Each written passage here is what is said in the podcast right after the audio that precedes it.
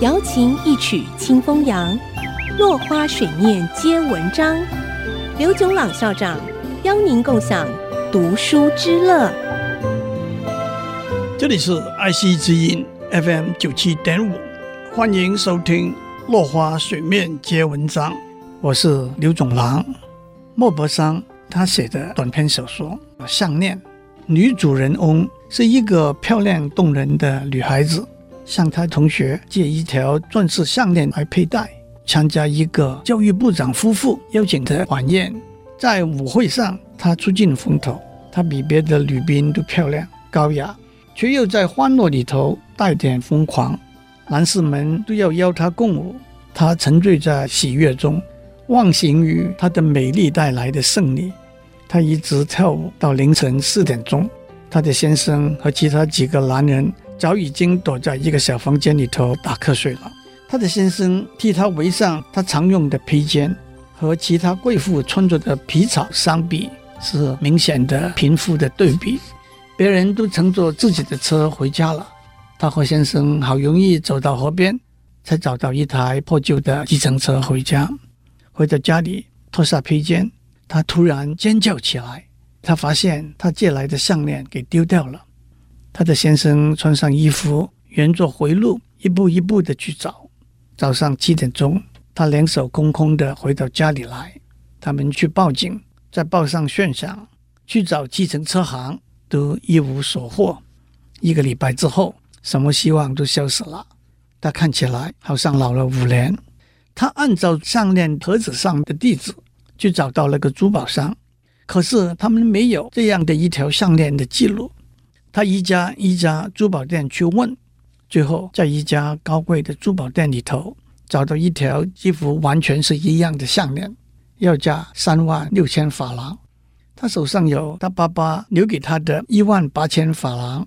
他的先生东凑西拼，也管不了高利贷的利息。借来另外的一万八千法郎，把项链买下来。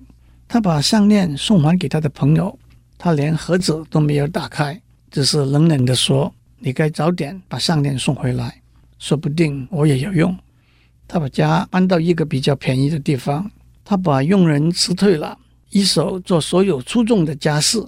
他的先生晚上打零工找外快，十年下来，他们把债还清了。他的确看起来很衰老了，就像一个典型的贫穷的老妇人，粗壮、硬朗、刻苦，整天为家务操劳。可是偶然，当他的先生出门上班的时候，他会坐在窗前，想起很久以前那个快乐的晚上，在舞会上美丽和动人的她。假如他没有丢掉那串项链，他的生命会有怎样的不同？谁知道？谁知道，辛劳了一个礼拜之后的一个礼拜天，在香榭丽舍大道上漫步散心的时候，他看到了借给他项链的女朋友拖着一个小孩子，她依然美丽，依然年轻，依然迷人。他想，既然借的债已经还清了，就鼓起勇气跟他打个招呼，要把过去的事说给他听。他的女朋友几乎不认得他。你怎么变得这么老了？因为你的缘故，我过了十年贫困的生活。为什么？我把你借给我的项链丢掉了，我另外买了一条还给你。我们花了十年的时间才把债还清，我们过得很辛苦，但是整个事情终于告一段落了，我很开心。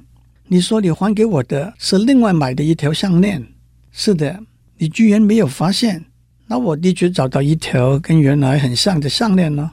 他一边说一边笑，带着一份骄傲和纯真的欢欣。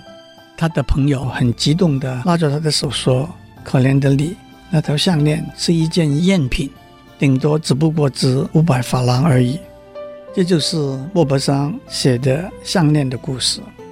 今天先讲到这里，我们下次再见。落花水面皆文章，联发科技真诚献上好礼，给每一颗跃动的智慧心灵。